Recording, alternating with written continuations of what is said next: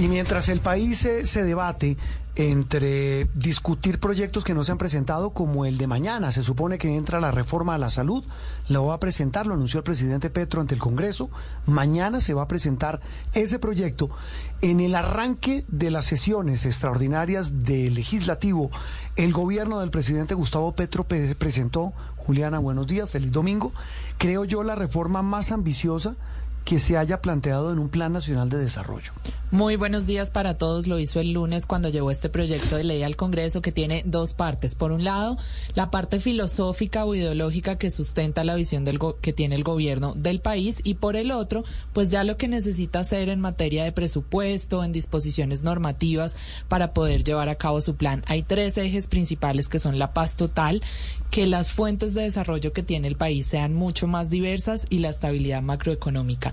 Ya el detalle es lo que hablaremos con nuestro invitado. Y en el detalle, Andreina, buenos días, feliz domingo, es el que tiene que ver eh, usted lo mencionaba hace un rato, lo hablábamos cuando mencionábamos el tema, que hay una parte económica es en esta hoja de ruta, en esta carta de navegación que plantea el gobierno actual, el, el, gobierno que ya lleva seis meses, el de Gustavo Petro. Pero hay una parte también política que establece una serie de facultades extraordinarias al presidente. Y que son las que han generado como mayor ruido porque pues dicen los expertos que son unas facultades que están como muy abiertas, muy amplias. Por supuesto, este plan eh, se llevó al Congreso que tiene seis meses, tendrá hasta el próximo 7 de mayo para convertirlo en ley, eh, por lo que se espera que además en el Congreso no solo que se le cuelguen bastantes arandelas, como sabemos que eh, ha pasado en todo, eh, siempre que se presentan los, los planes nacionales de desarrollo, sino también que se acoten algunas de estas facultades que pide el presidente de la República, que como bien digo son bastante amplias. Entre eso, eh, les le permite, por ejemplo, transformar entidades, cambiar los programas de jóvenes en acción, familias en acción, o sea, las transferencias monetarias, eh, también todo el tema de los subsidios. Hay varios temas que están dentro de esas facultades extraordinarias y que muchos están pidiendo mayor claridad. Pues hay de todo, ¿no? Eh, crear, suprimir, reestructurar, fusionar, escindir, liquidar, integrar empresas de generación o distribución y comercialización del sector eléctrico, la Agencia Nacional de Seguridad Digital, regular condiciones de reclusión de miembros de pueblos y comunidades indígenas. Hay de todo. Están hablando de una inversión que señalan, la cifra es, eh, yo creo que daña cualquier calculadora, 1.154 billones de pesos. Hasta 2026. Hasta el 2026. Pero repito una cifra que realmente no se entiende. Un tema que para muchos en Colombia es lejano, puede resultar confuso. Por eso hemos llamado hoy domingo, en la mañana, al señor Luis Fernando Mejía, el director ejecutivo de Desarrollo, un tanque de pensamiento económico, también eh, que analiza las políticas públicas. Doctor Mejía, un gusto saludarlo. Gracias por estar con nosotros. Hola Juan Roberto, ¿qué tal? Feliz domingo para todos, saludo muy especial para la mesa y por supuesto para todos los oyentes. ¿Cómo puede traducir uno este Plan Nacional de Desarrollo? Pues mire, lo primero es que como ustedes lo mencionaban, el plan de desarrollo es tal vez el documento más importante de un gobierno, porque es una especie de carta de navegación que pretende describir los principales programas, las principales metas que el gobierno pretende lograr durante el cuatrenio. Y aún más importante, este plan, por supuesto, debe además transmitir cuál es esa visión de país del gobierno y servir a la vez como una guía para que la ciudadanía pueda medir el éxito o no de la gestión del gobierno. Así que es pues, un elemento fundamental en lo que es la gestión del gobierno. Mm. En ese sentido, obviamente, el plan de desarrollo debe coincidir, si se quiere, con los elementos esenciales del programa de gobierno con el cual el presidente Petro fue elegido.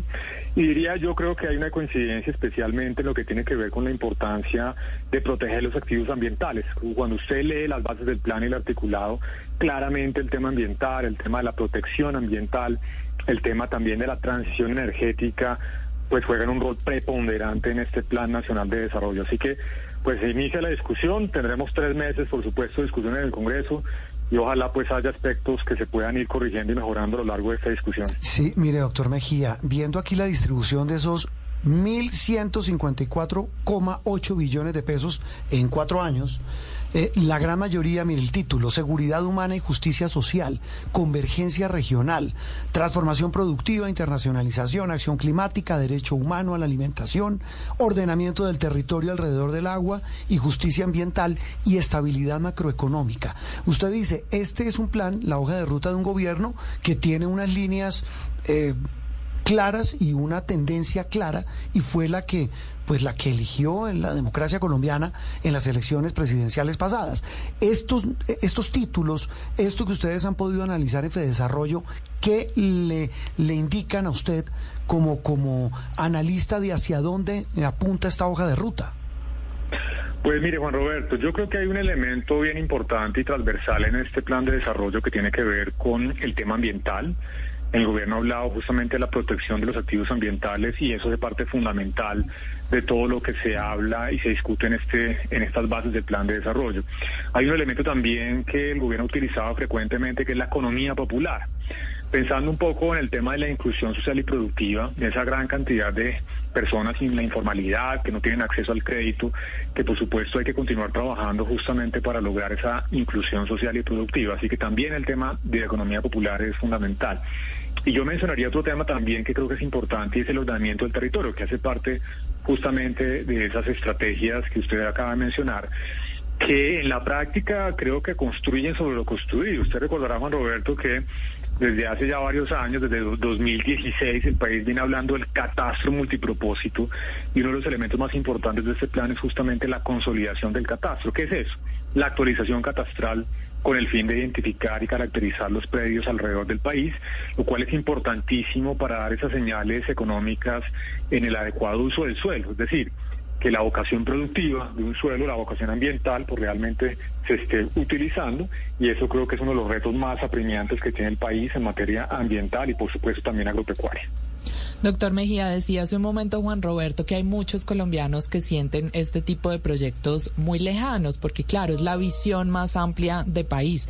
Pero cuando nos vamos a la minucia, a los ciudadanos en las grandes ciudades, en las zonas rurales, ¿qué vamos a ver no, representado en nuestras vidas, en nuestra cotidianidad con la implementación de este Plan Nacional de Desarrollo?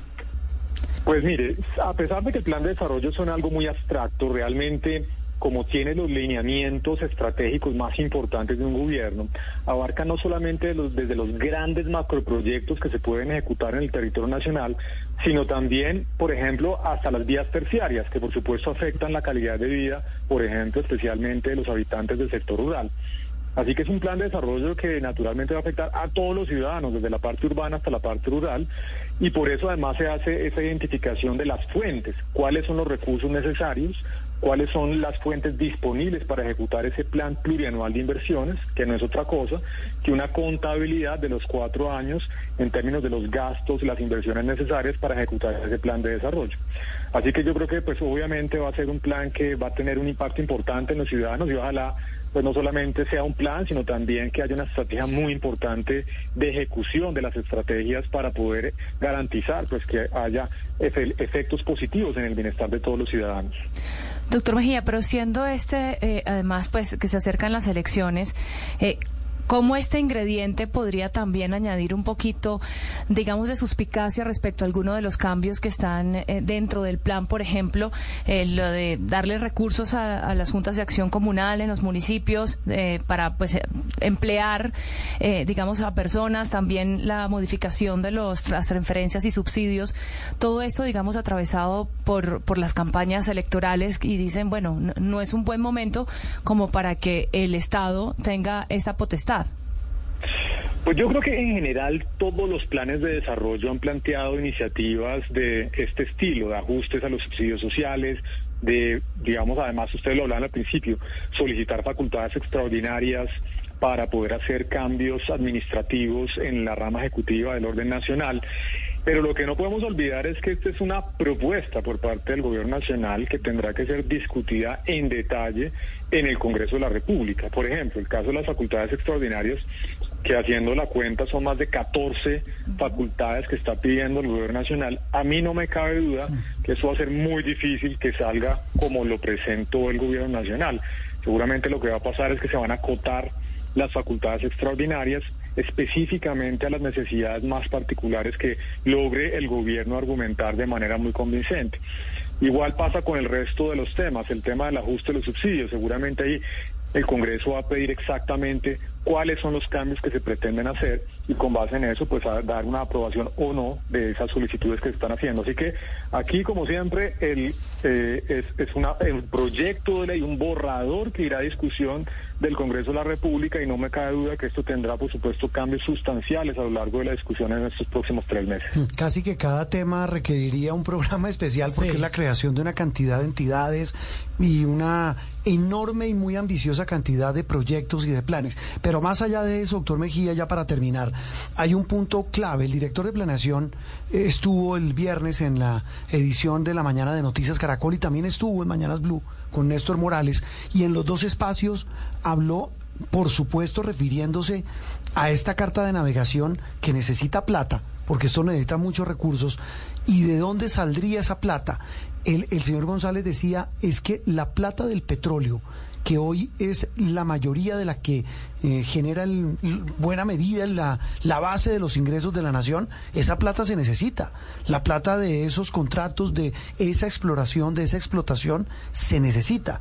Es decir, y él dice, yo no estoy en contravía de la ministra de Minas, pero sí es evidente que aquí hay una discusión que dar y es que cambiar el modelo no se puede porque se necesita esa plata. Totalmente de acuerdo con la opinión del señor director de Planación Nacional. Además, fíjese, más recientemente, cuando se aprobó la reforma tributaria el año anterior, pues la mitad de los recursos provienen del sector minero energético. La mitad, el 50% de los recursos. Luego esto, como usted bien lo dice, indica que Colombia tendrá que seguir dependiendo en el corto y mediano plazos, no solamente en materia fiscal, también especialmente en términos de fuentes de dólares. Es que no hay que olvidar de nuevo que el 57% de las exportaciones en Colombia dependen del petróleo y del carbón. Luego esto va a requerir unos planes de transición graduales y creo que todos estamos de acuerdo en la necesidad de ir ajustando la demanda de energía, haciéndola cada vez más limpia, pero eso por supuesto no se puede hacer en el corto plazo. Y aprovecho, Juan Roberto, para mencionar un tema que creo que es importante fortalecer en este plan de desarrollo. Y está relacionado también, al final de cuentas, con la plata, con los recursos, pero especialmente con la generación de empleo. Cuando usted mira este plan de desarrollo, uno de los elementos que creo que todavía no se han discutido de fondo y me parece importante es que el plan prevé un crecimiento para la economía colombiana en los próximos cuatro años, incluyendo este 2023, de apenas un 2.8%. Cifra pues realmente es muy baja. Si usted mira cuánto ha crecido Colombia, por ejemplo, en lo corrido del siglo XXI, el promedio ha sido el 3.9%. Y esto es un tema crítico porque, como ustedes saben, el crecimiento económico pues es la fuente primordial de generación de empleo y de reducción de la pobreza. Así que un plan de desarrollo de un gobierno de centro izquierda que tiene unas banderas, por supuesto, de reducir la desigualdad, de reducir la pobreza, sí creo que en este caso pues es importante darle una mayor relevancia. Creo que el plan de desarrollo debe ser aspiracional, preguntarse, bueno, ¿a dónde queremos llegar como país en materia de crecimiento? ¿Cuál es esa tasa de crecimiento?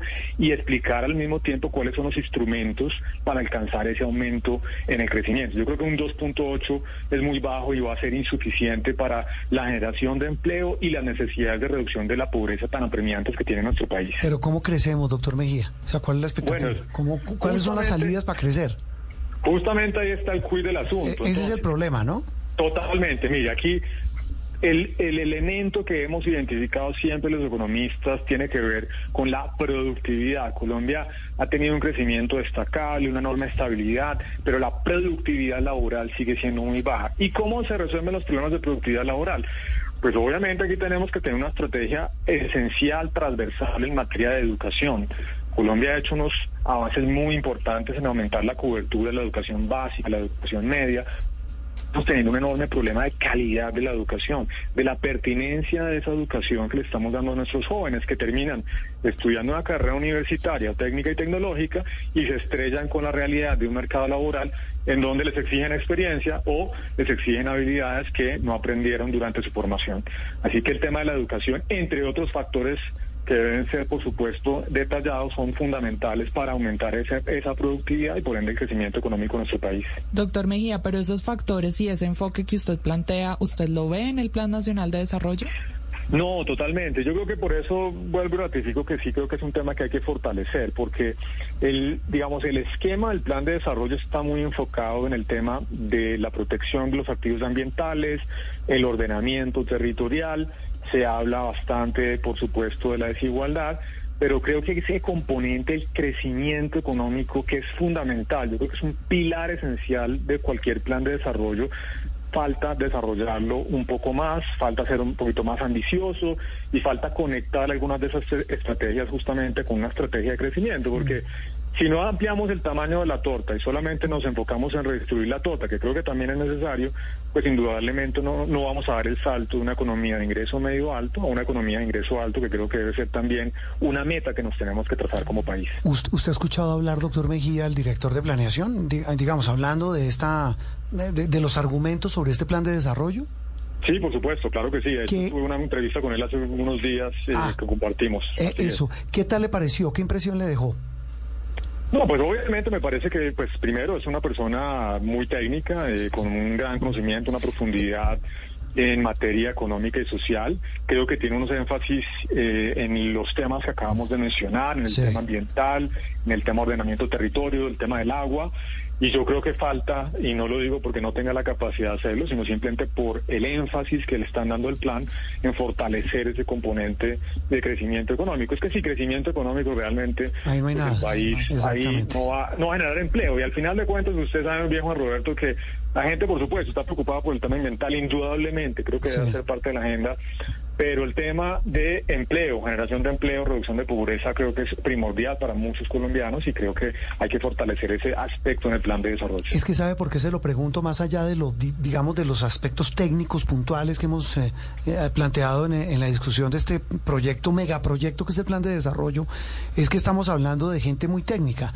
El director de planeación, Estamos hablando, pues, ni qué decir del ministro de Hacienda, José Antonio Campo, la ministra de Agricultura, la ministra de Vivienda, que es eh, como los que llaman en el gabinete eh, el, los ministerios técnicos, y son los que muchas veces chocan con otros que pues generan otras discusiones que se van más por lo ideológico, por lo que se puede llamar, lo decía Roy Barreras, por, los, por el activismo, y, y, y sí genera algún tipo de, digamos, de tranquilidad oír que en los ministerios claves hay gente muy técnica.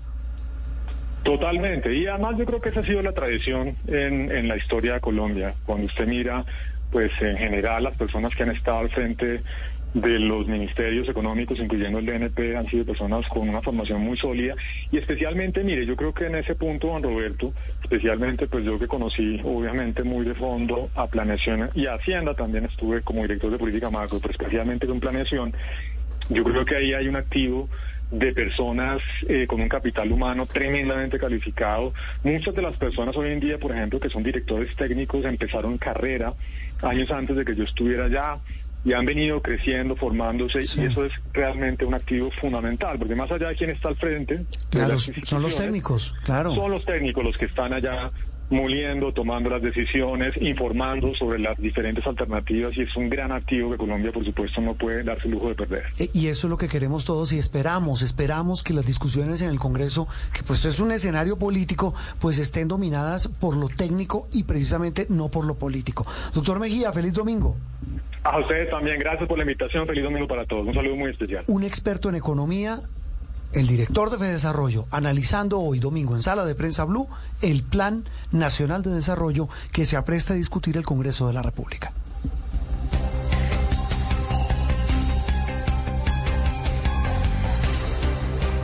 Estás escuchando Sala de Prensa Blue. Este 2023 la calle 96.9 PM la manda más sigue dándote mucho más. Solo debes llamar al 652-8525, inscribirte y nosotros pagamos por ti. Un año libre de deudas y con la buena música de La Manda Más. Esto es Sala de Prensa Blue.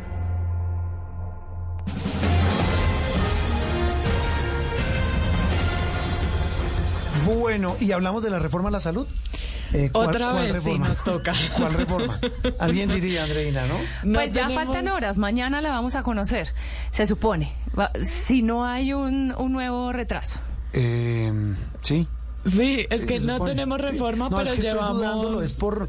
No, es mañana, pero lo que digo es que miércoles, ¿cuánto llevan diciendo no? Que mañana, ¿qué pasa mañana? Pues aquí No, pero yo creo que en al este menos momento, tres semanas sí, hablando de pero en a la este salud. momento ya están afinando los últimos detalles. Sí, no, no, lo que le digo no, no es a usted su afirmación, sino digo es que ya realmente el tema eh, pues ha generado toda una avalancha de, de- de polémicas. Tal vez digamos lo, lo reconfortante porque hoy quiero de verdad, no sé, estoy como con el ánimo de buscarle a todo lo positivo. Está optimista.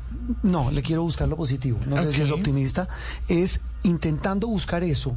Lo esperanzador es que desde el jueves para acá, al menos hasta el domingo, no sé qué pase mañana, el presidente y sus ministros o la gente encargada de analizar este tema, pues ha buscado hablar, dialogar. Sí. Se han reunido con la CPS, a la CPS le- les dijeron a, lo- a sus representantes, o yo entendía así, ¿no? Que Sí. no iban a acabar la CPS. No. No, que iban a ser claves también en el periodo de transición, pero incluso desde el principio de la semana. Recuerde que también hubo reunión con el Fondo Monetario Internacional. Tuvimos el jueves la reunión con lo- los alcaldes del país. Sí ha habido como mayor apertura al menos a mostrar algo, pero aún así, recuerde que también tuvimos pronunciamiento esta semana de un grupo de exministros, de un grupo Muy importante, interdisciplinar sí. que pasó incluso un derecho de petición diciendo, bueno, pues queremos aportar a esta discusión de país, pero ¿cómo hacemos si no conocemos la reforma? Sí, al margen, digamos, de solo quedarnos en el tema puntual de, de qué va a pasar con la CPS, es qué va a pasar con todo el aparato En general. en general que provee el servicio de salud a los colombianos y que, repito, ha sido objeto de toda clase de análisis desde que estamos hablando de esta reforma. El, el doctor Andrés Vecino es eh, investigador en sistemas de salud de la Universidad Johns Hopkins en los Estados Unidos. Doctor Vecino, un gusto saludarlo. Gracias por atendernos hoy domingo en Sala de Prensa Blue. Juan Roberto, Julián, Andreina, muy buenos días. Muchas gracias por la amable invitación. Bueno, em, ¿qué, qué sabe usted del proyecto? Pues, pues la verdad no sabemos mucho. Eh, espero que sepamos mañana. Sí. Eh, yo, a diferencia suya, Juan Roberto, eh, la verdad no estoy tan eh, optimista o, o viendo las cosas tan en forma tan Positivo. Sí, positiva. yo, yo- ah, ah, claro, estoy intentando buscar lo positivo, ¿no? Lo reconfortante. Claro, claro. Está muy bien, está muy bien esa actitud, eh, pero yo todavía no logro ver lo enteramente positivo y le digo por qué. Lo que hemos escuchado, las declaraciones que escuchamos del ministro de Interior, las, las declaraciones que, que, que escuchamos después de las reuniones con las aseguradoras, eh, yo que estaba haciendo seguimiento cercano a, a toda esta discusión, es exactamente lo mismo que la ministra estaba diciendo en diciembre. Yo personalmente no veo un cambio sustancial en eh, la aproximación a la reforma. Eh, la, la ministra desde diciembre había dicho que las EPS no se iban a eliminar, que las EPS que se desempeñaban bien, que es con aquellas que se reunieron, eh, iban a constituirse en redes integradas e integrales de servicios de salud eh, y eso parece, eso parecería ser lo que estas reuniones sugirieron. Entonces, yo no veo realmente cambio. Yo veo eh, una, una quizás una em, actitud pública de más consenso, pero yo no veo un cambio sustancial en, eh, en los objetivos de reforma, que es lo que realmente afecta a la gente.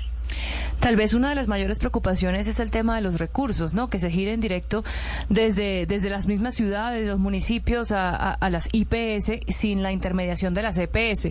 Eso, ¿qué, ¿cuáles son los riesgos que podría acarrear? Eh, ese es un tema muy importante, pues eh, esto no parece ser objeto de reforma a la salud. Eso está incluido actualmente en el artículo 125 del proyecto del Plan Nacional de Desarrollo. O sea, está yendo por otro lado, está yendo por el lado de reforma a la salud. Para que los, los, los oyentes entiendan, el giro directo, lo que el giro directo constituye es que los dineros de ladres pasan directamente a los hospitales cuando los aseguradores, las CPS, le dicen, yo apruebo esta factura, pásela por favor. Esta, esta persona, eh, Andreina, tuvo una apendicitis y entonces eh, vamos a pagar por la apendicitis en tal hospital. Eh, eh, la EPS aprueba el pago, pero la ADRES paga directamente al hospital, no pasa los dineros a través de la EPS. Esto parece un tema menor, pero no lo es necesariamente, por un par de razones. El giro directo eh, apareció en el país como una respuesta a las aseguradoras que se comportaban mal. Básicamente ellas recibían la plata y se la quedaban en vez de pasarla a los prestadores. Y eso implicó que los prestadores empezaron a tener problemas financieros. Entonces, ¿qué hizo el gobierno? Dijo, no más, lo que vamos a hacer es que ustedes aprueban el pago, pero la plata pasa directamente. de alguna manera es una especie de castigo, de alguna manera, a esas aseguradoras que no se comportan bien. Eh, más o menos en el régimen subsidiado, el 70-80% de los, de los pagos se hacen por giro directo, porque tenemos muchas aseguradoras de régimen subsidiado que se han comportado mal en el pasado. En el régimen contributivo es alrededor del 30%. Lo que nos dice esto es que el 100% de los pagos, absolutamente todos, van a pasar directamente. Los, los hospitales dicen eso está muy bien porque no nos van a retrasar los pagos, ¿cierto? Pero el tema es la pregunta que yo me hago, y es una pregunta, eh, como decimos los investigadores empírica, o sea, toca mirar realmente la magnitud del, tema para poder entender si es un problema o no. Eh, yo me pregunto el incentivo que, tendrán los aseguradores para cuidar esos recursos si la plata no está pasando por ellos. Porque, si me entiendes, es como si yo, Andrés Vecino, administrara la plata que em, el éxito le gira al, a Bancolombia. No, yo no tengo absolutamente ningún incentivo en cuidar esos dineros, porque no pasan por mi, por mi cuenta de ahorro, yo no voy a capitalizarlos. Entonces, dado que no pasan por mi cuenta de ahorros, son dos instituciones, son dos entidades diferentes, yo simplemente gestiono sus pagos. Em, eh, de esa manera yo no tengo un incentivo para cuidar esos recursos. Mm. Ahí hay un tema importante porque podría pasar que empecemos a fallar en gestión financiera de riesgo. Mm, es decir, que en lugar de solucionar el problema, se estaría agravando. Eso en cuanto a los recursos financieros. En cuanto a los pacientes, a los usuarios de los servicios de salud, esta meta de tener mayor acceso, oportunidad, mayor calidad, ¿usted ve que hacia allá al menos sí hay un camino o en esa parte qué deberíamos hacer según su opinión? A, mí me parece que la idea de los EMIT, que son los equipos eh, eh, médicos eh, territoriales, es decir, estos grupos móviles que se van a que van a estar en el país, es una buena idea en principio. Esto incrementará posiblemente el acceso a servicios de salud en zonas apartadas, zonas rurales y en zonas urbanas quizás particularmente con poblaciones poco móviles. Entonces pueden pensar, por ejemplo, en adultos mayores. Eso en principio puede ser una buena idea. A mi forma de ver, si está focalizado en una población específica, poblaciones apartadas, rurales, eh, eh, adultos mayores. Yo realmente no creo mm. que personas eh, jóvenes como nosotros eh, necesitan que vayan a nuestras casas a, prestar esos servicios. Yo no veo la necesidad. ¿Por qué no? Por, un lado. ¿Por qué no? Porque eh, por un tema de eficiencia, Juan Roberto, eh, desafortunadamente todo termina siendo eh, un tema de, cómo utilizamos mejor los recursos escasos que tenemos. En el país tenemos 23 médicos por 10.000 habitantes. ¿sí? Eh, eh, digamos que yo no quiero decir, porque las personas que trabajan en recursos humanos en salud dicen, no hay un número que uno debería tener. La OMS dice que deberían ser 25, pero no necesariamente, eh, digamos que es cierto que dependiendo del modelo de atención uno puede tener más o menos. Entonces, yo no quiero decir que es necesariamente malo, pero es bajo con respecto a la región. Entonces, tenemos poquitos médicos. El tema es, ¿qué es mejor? Tener un médico en el consultorio, por ejemplo un CAP, que es una de las propuestas, porque no solo los, los EMIT, sino también los CAP, y que 30 pacientes, 30 pacientes vayan donde ese médico al día, o que este médico vaya a seis hogares por día y vea 15 o 20 personas. ¿Sí? Entonces, digamos que en términos de eficiencia, con los pocos recursos que tenemos, tiene más sentido tener a estos, a estos médicos en un consultorio donde los pacientes llegan a él o a ella. Eh, en áreas urbanas, con poblaciones jóvenes, móviles, por supuesto. Otras poblaciones requieren los EMITs. Eso a mí me parece bien. Eh, pero también me preocupa, tanto para los EMITs como para los CAPS, para que los oyentes sepan, los EMITs son los grupos móviles, los CAPS son los grupos, eh, son los centros de atención primaria en salud. Lo que me preocupa de los CAPS es que queden fragmentados con respecto a el resto del sistema de salud. Entonces, ha pasado en otras ciudades, perdón, de la región, donde se crean estos sistemas de atención primaria y resulta que el médico les prescribe cualquier antibiótico y la persona no puede solicitar el antibiótico con el sistema de salud porque no se reconoce entre ellos. ¿No hay coordinación e integración? Exactamente. Entonces, entonces digamos que hay una serie de temas que realmente van a los detalles de los cuales no tenemos mucha información. Ojalá mañana tengamos más información y podamos empezar a construir sobre una propuesta, eh, digamos, radicada y escrita. Sí, y, en eso viene, porque eh, hablábamos hace un rato con Luis Fernando Mejía de Desarrollo, doctor vecino, sobre el Plan Nacional de Desarrollo. Estamos tratando de, haciendo una analogía un poco médica, hacer disección de, de, estos proyectos que son fundamentales para el futuro de Colombia, pues amparados en un gobierno que ganó las elecciones, que está planteando su hoja de ruta. En este tema puntual de, la reforma a la salud que se va a conocer mañana, doctor vecino, hay un asunto y es lo técnico que deberá prevalecer sobre lo político, lo digamos lo científico sobre lo ideológico. Ese es el ideal. Pero hay que ver una cosa, pues el escenario donde se va a discutir es el Congreso y no lo quiero deslegitimar porque pues así está diseñado nuestra estructura institucional. Ahí se tramitan los todos los proyectos y así ha sido toda la vida. No vamos a querer criticar ahora o deslegitimar al Congreso como, como ese escenario. Pero en ese sentido, ahí cómo va a lograr tanto el gobierno como todas las partes, doctor vecino, para que el debate sea técnico, sea científico y no político e ideológico. Eso es bien importante, Juan Roberto, y le cuento cómo fue la historia también de la ley 100. Eh, para en la ley 100 en su momento había muchísima preocupación por el tema de pensiones y el tema de salud un poco pasó, eh, digamos que de agache. Eso es lo que las personas que cuentan la historia de la ley 100 cuentan sistemáticamente. Entonces existe un, finalmente a mi forma de ver, en mi concepto, la ley 100 y sobre todo las reformas posteriores nos, nos, nos otorgaron un buen sistema de salud, pero uno sí se preocupa de que la discusión técnica no prevalezca en el, en el, en el Congreso. Mm. Absolutamente. Yo he visto un interés cada vez mayor, en particular de los partidos de oposición y algunos partidos que eh, se han declarado independientes por tener mejor eh, mejores insumos técnicos para entender el problema. Veo eh, también en particular de algunos congresistas que son de partido del partido de, de, coalición de gobierno y quieren conocer más. Desafortunadamente debo decirlo, no de todos he sentido esa, mm, mm. ese interés. Eh, y a mí, eso, eso mismo que usted menciona, Juan Roberto, me preocupa bastante. Sí, y, y ahí con eso una pregunta final, facilita esas rapiditas, doctor vecino. Mm. Prepárese, doctor vecino. a ver.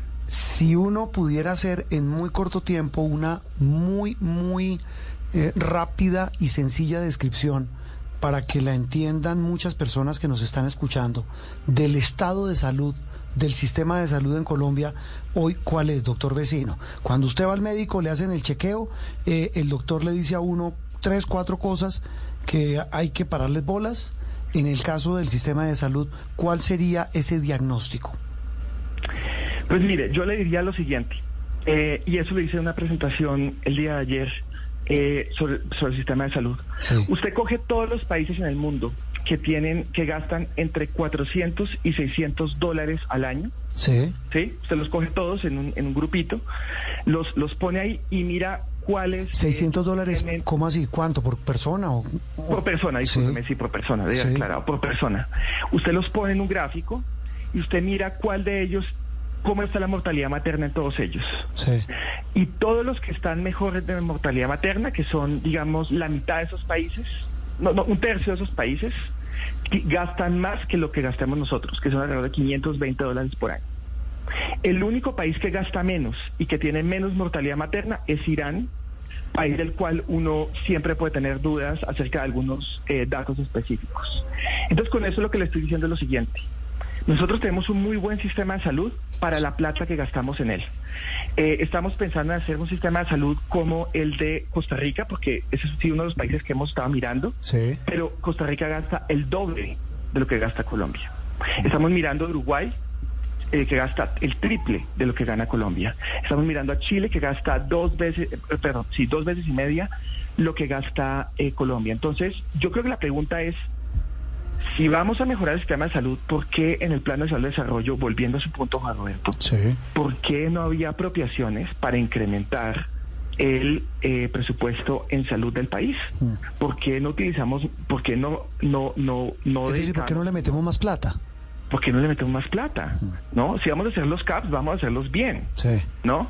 Eh, porque le han estado diciendo a las EPS por años, décadas ya, que las EPS no pueden construir, no pueden construir nada con eh, con plata de, de, de, la UPC, con plata que es del sistema de salud. No pueden hacer edificios, no pueden hacer redes, no pueden hacer hospitales, nada. Entonces ahora los CAPS, ¿con qué, con qué, con qué dinero se van a hacer? Sí, eso es una pregunta. A mí que me encantan las analogías, es como si planeo reformar toda mi casa, pero no destino plata para eso. Claro, sí, exactamente. Más o menos por el o destina menos plata. Eh, doctor, doctor vecino, ¿usted exactamente hoy qué investigaciones está haciendo? En este momento eh, yo, eh, yo trabajo en la Universidad Johns Hopkins en diferentes temas de evaluación de impacto eh, y eh, lo, lo, que yo me dedico es evaluar sistemas de salud y intervenciones en salud pública eh, en, en sistemas de salud general, pero también enfermedades crónicas y no transmisibles, mm. eh, algunas de ellas enfocadas, la mayoría de ellas enfocadas en la región de Latinoamérica. Sí, y bueno, después de esa media que nos da usted con el, la tema, el tema de la plata, eh, alguien diría, um, le he escuchado a varias personas y dicen lo siguiente, yo hablo del sistema de salud dependiendo cómo me haya ido. Ah, claro, porque todos dependiendo de Entonces ahí dicen, mira, mi EPS no me atiende bien, mi EPS sí me atendió bien o atendió un familiar. No, yo tengo prepagada. En Colombia ha hecho también carrera una frase según la cual, eh, y me dice usted si estoy equivocado, no, no, no quiero entrar en el detalle, solo para, para, para tratar de entender, es que si uno no tiene plata en Colombia no tiene derecho a enfermarse. ¿Eso no es así con el sistema que hoy tenemos? No, absolutamente no. De hecho, para decirle, eh, estamos haciendo un estudio ahora mismo sobre barreras al acceso en servicios de salud en Colombia, junto con un estudiante de, del programa. Sí. Eh, y lo que hemos encontrado es que las barreras financieras son inferiores, es decir, de todas las personas, para que usted sepa, de todas las personas que enfrentan barreras al acceso al régimen contributivo, de las personas de régimen contributivo, perdón, solo 10% sí. enfrentan barreras al acceso. En el subsidiado vemos 20%. Entonces, eh, ¿Me repite, qué pena, qué pena sí. doctora Andrés, ¿me, repite todas, la, la, proporción? De todas las, las personas del, del, del, régimen contributivo, 10% experimentan barreras en el acceso. ¿No recuerda, ¿No recuerda el sistema contributivo? ¿Es? El contributivo es el sistema en el cual las personas empleadas tienen sí. empleador y pagan hacen cotizaciones al sistema. Lo que le descuentan a uno en la quincena. Exactamente, okay. exactamente. Aquellas personas que están en el subsidiado, es decir, que la entidad territorial los asegura y ellos no están contribuyendo porque están en el sector informal, porque están la, debajo de la línea de pobreza. ¿Esto es el, lo, Eso, quienes hacen parte, por ejemplo, del CISBEN? Por ejemplo, sí. lo que comúnmente llaman eh, CISBEN. Sí. Entonces, estas personas experimentan, eh, el 20% de ellas experimentan, experimentan barreras de acceso. Si usted coge todas esas personas que experimentan barreras de acceso, la mayor razón de barrera de acceso son lo que se conocen como problemas de acomodación, que realmente es lo que aquí en el país conocemos como oportunidad. Autorizaciones, eh, filas, eh, que no hay agenda, todo ese tipo de problemas.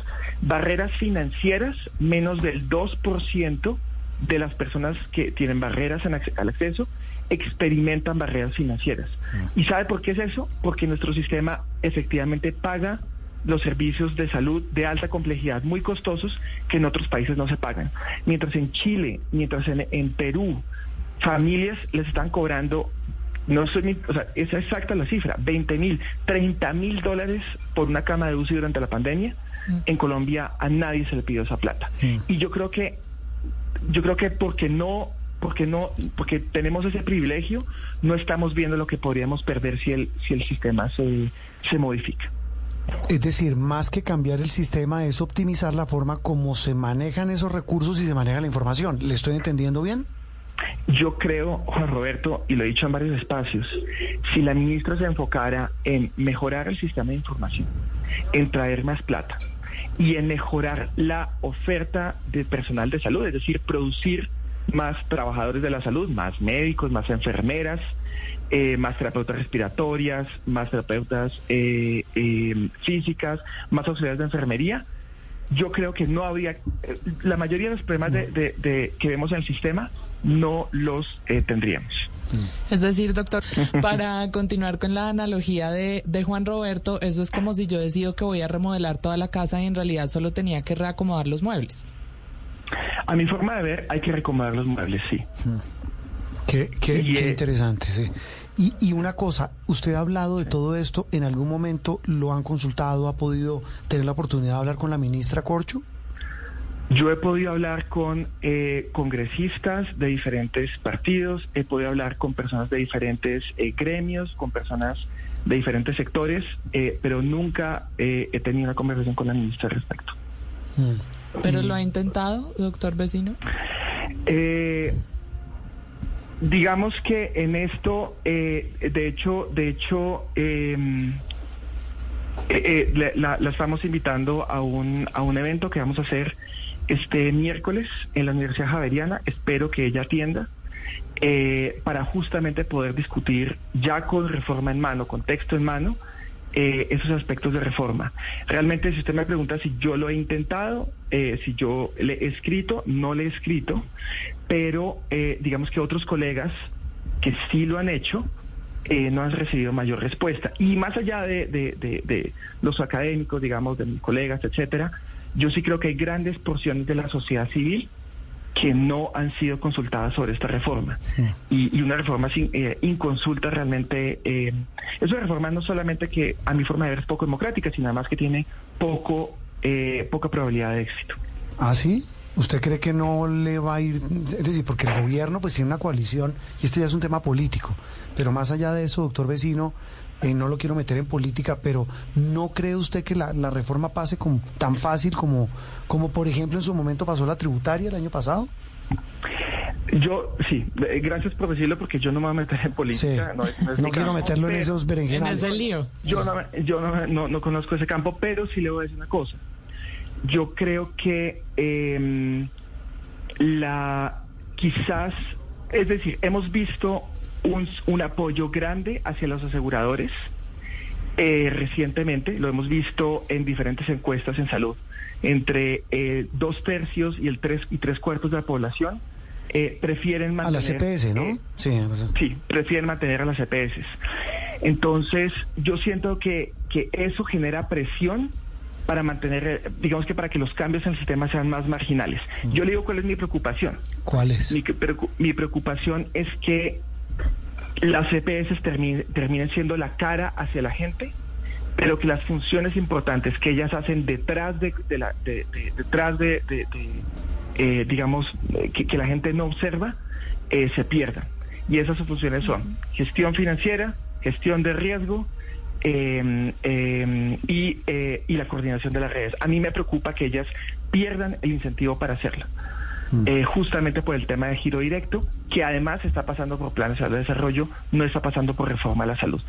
Eh, pero más ampliamente, yo sí creo que debe haber sido sorprendente para la ministra y su equipo, eh, que después de haberse hablado en su burbuja por tanto tiempo, salieran al país a decir vamos a quitar las EPS y tanta gente hubiese dicho a mí no me parece. No, pues, pero, pero pues ahí viene otra vez la política, pues quienes han hablado de parte del gobierno dicen que, que esto, que esas encuestas son amañadas, en fin, pero no quiero entrar en el debate político, en el berenjenal de nuevo. Escucharlo, doctor vecino, pues sabe que sí es positivo, reconforta oír una persona sensata que tiene una posición y que tiene todo el fundamento y el argumento para hablar de un tema que conoce como muy pocos, aunque pues hay muchos profesionales, pero usted incluso desde afuera, desde Estados Unidos, lo conoce muy bien el sistema de salud colombiano. Doctor vecino, feliz domingo y lo volveremos a llamar de golpe cuando esté aquí en, en Colombia. Claro que sí, Juan Roberto. Eh, muchas gracias a todos. Eh, y sí, le pido a los ciudadanos que le pongan mucha atención a lo que está pasando. Vamos a tener tres reformas simultáneas, pensional, eh, laboral y de salud. Sí. Pero hay que poner mucha atención porque, porque realmente eh, lo que se decía en estos cuatro o cinco meses que vienen va a afectar probablemente nuestras vidas en los siguientes años o décadas. En las siguientes décadas. Do- do- doctor vecino, feliz domingo. Hasta luego, muchas gracias a todos. un médico investigador de, eh, me corrige usted, de Andreina, esta universidad estadounidense Johns Hopkins era la que llevaba las cifras sobre el COVID en el mundo. COVID-19, sí, era, tenía un centro eh, de cómputo mundial, investigación. eh, de investigación tremendo y era las cifras más digamos, más confiables en la época de pandemia. Y quien habla es un muy aplicado investigador de esta universidad estadounidense colombiano que conoce, repito, y nos acaba de hacer una radiografía de lo que hay hoy en el sistema de salud de cara al proyecto de reforma que mañana presenta el gobierno al Congreso.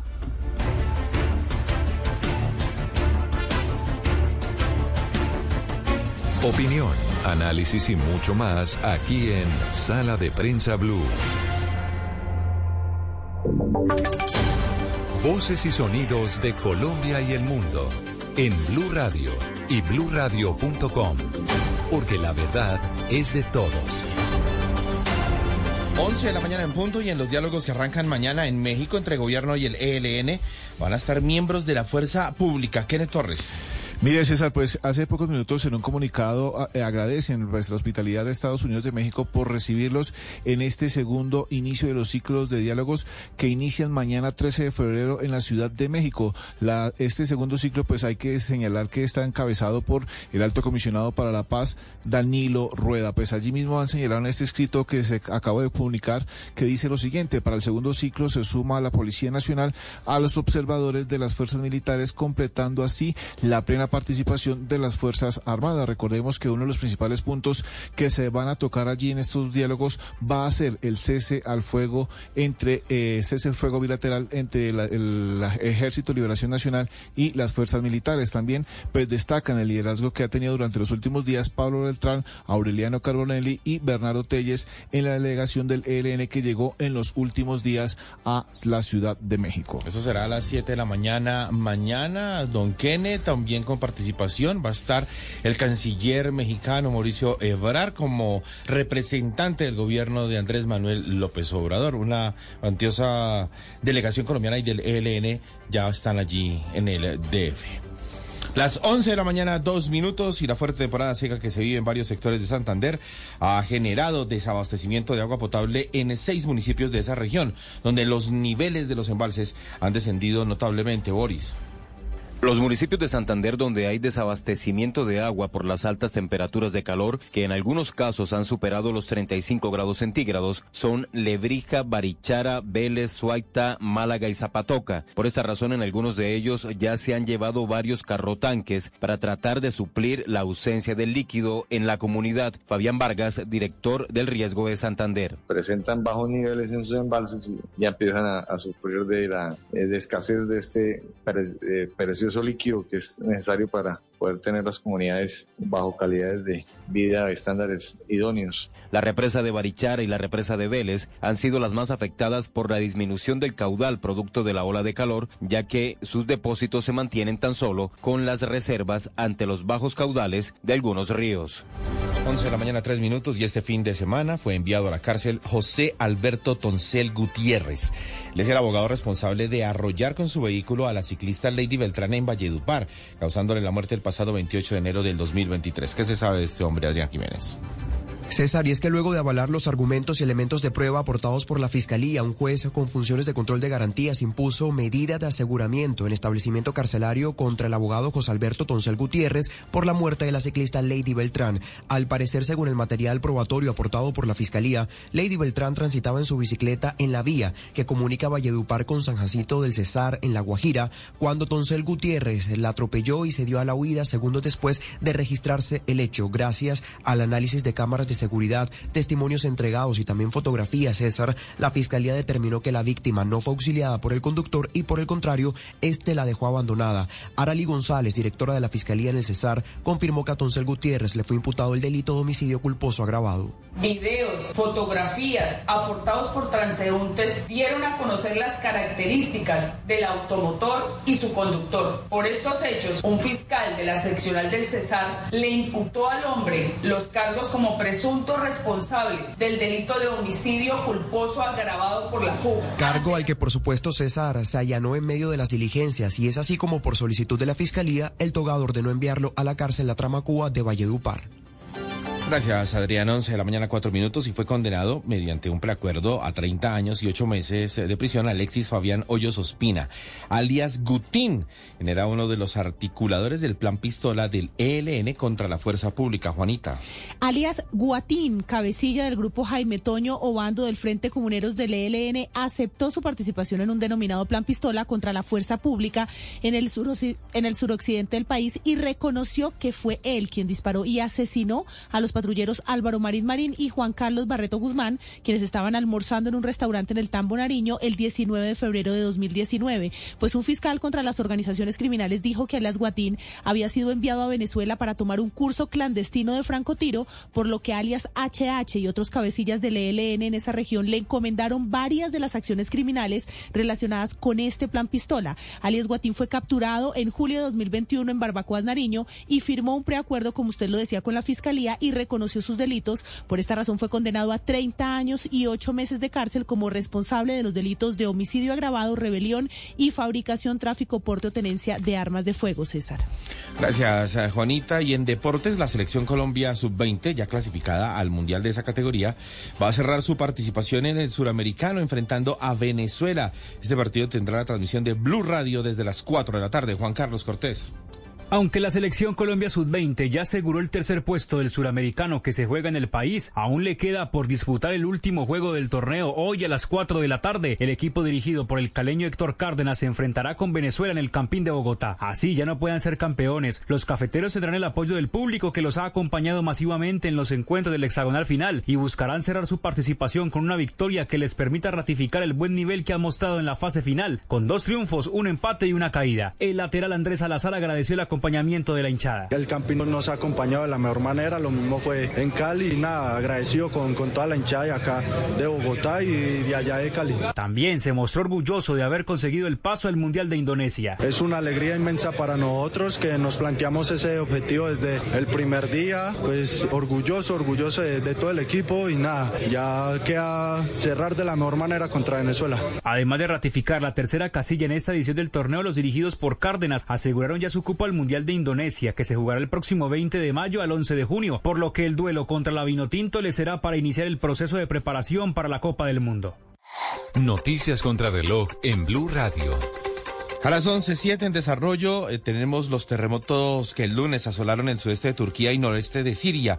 Ya causaron más de 33 mil muertos, lo que los convierte en los más mortíferos en más de un siglo en la región. Además, el equipo de socorristas israelí, conformado por unas 25 personas, el United Hatzalah, desplegado allí en Turquía para apoyar estas labores de rescate, debió abandonar su misión y regresar de emergencia a Israel tras enfrentarse y conocerse una serie de amenazas concretas eh, a su seguridad. La cifra, 250 mil personas que llenaron las calles de Madrid, en España, y se manifestaron contra la privatización de la sanidad pública y para reclamar a las autoridades regionales que le dediquen los recursos suficientes como responsables de su gestión. Los manifestantes pidieron la derogación de las leyes que, según consideran, permiten la privatización de sanitaria, así como un aumento de las nóminas con contratos dignos y estables. Quedamos atentos al Super Bowl, la final del fútbol americano que enfrentará a los Philadelphia Eagles y a los Kansas City Chiefs. Esto en el State Farm Stadium de Glendale, en Phoenix, Arizona. Estas y otras noticias en blueradio.com y en Twitter, arroba Blue Radio Co. Sigan en sala de prensa. Esta es Blue Radio, la alternativa.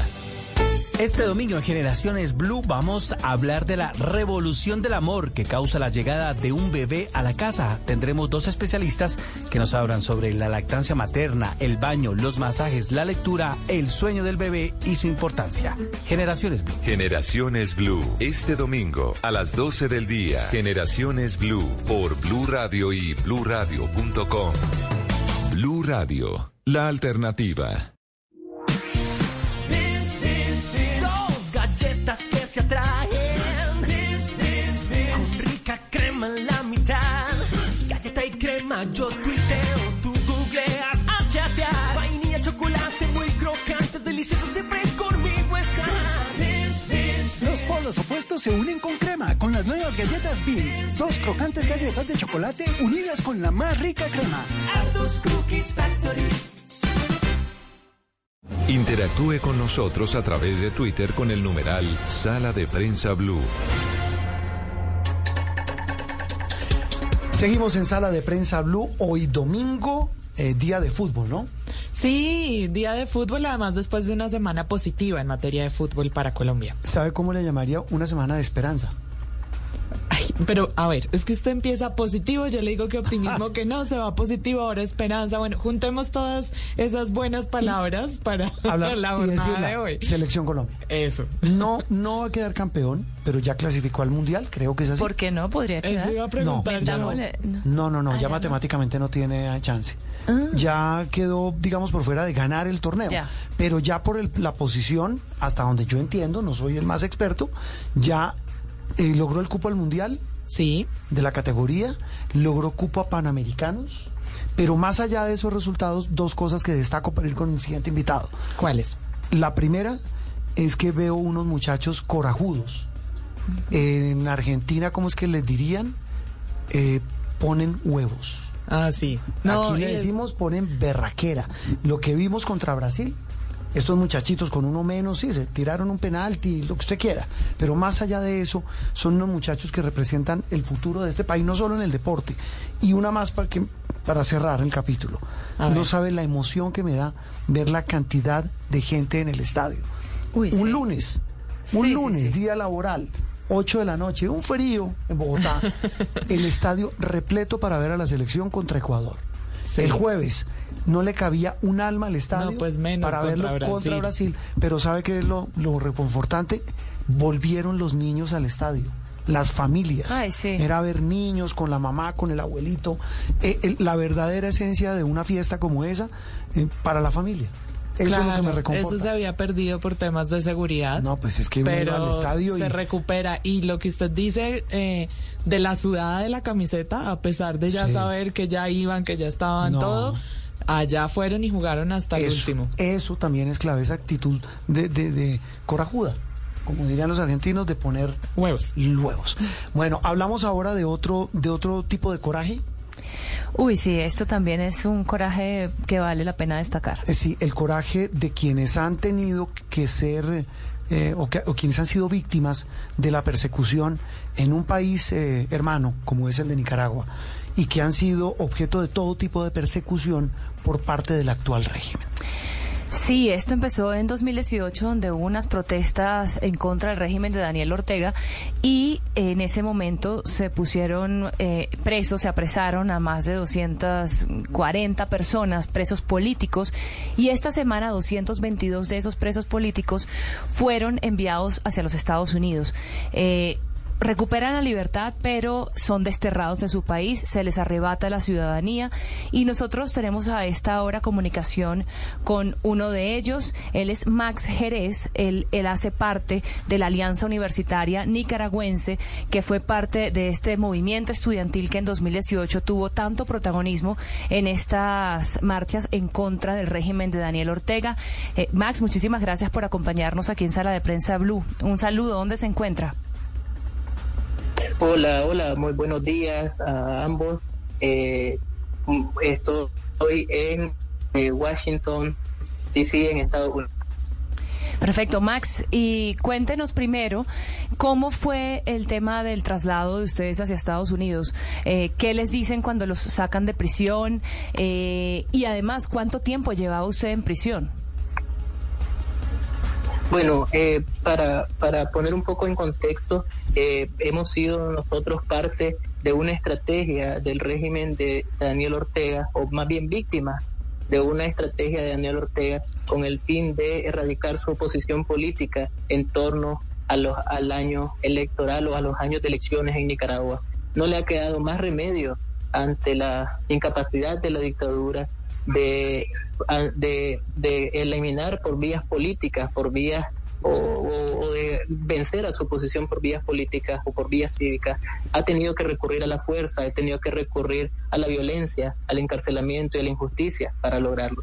Y en ese sentido, eh, tanto yo como otras, más de 200 personas, fuimos sometidos a un proceso de detención ilegal, eh, arbitrario e injusto, que se prolongó por, meses en mi caso. Yo eh, fui detenido, condenado, fui detenido, juzgado y condenado durante un proceso de 19 meses eh, en, en, la cárcel conocida como el Chipote.